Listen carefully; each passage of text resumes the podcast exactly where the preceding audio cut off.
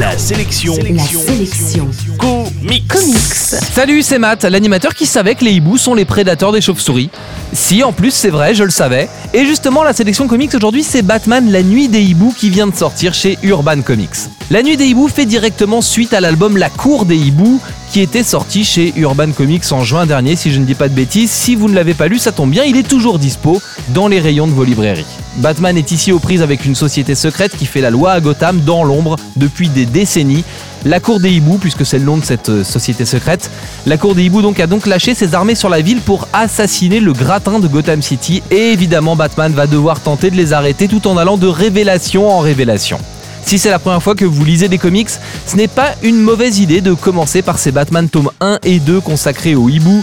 Tout d'abord parce que la mise en page de Greg Capullo est un modèle du genre. Ce dessinateur est très certainement un de ceux qui se fait mieux dans le monde des comics actuellement. Le scénario de Scott Snyder est également très bien ficelé, même si j'ai pu trouver que la fin était un peu expédiée, mais ça me regarde que moi, elle ouvre probablement sur des révélations futures. L'album est complété par trois histoires courtes, dont le Batman Annual 1, une histoire consacrée à Mr. Freeze. On parle bien ici de l'ennemi de Batman, hein, pas du glaçon friandise.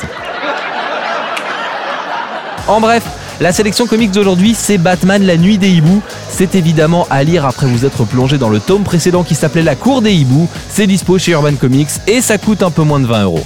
L'info en plus, il faut savoir que l'invasion des hiboux sur Gotham City a des répercussions dans de nombreux titres de la famille Batman.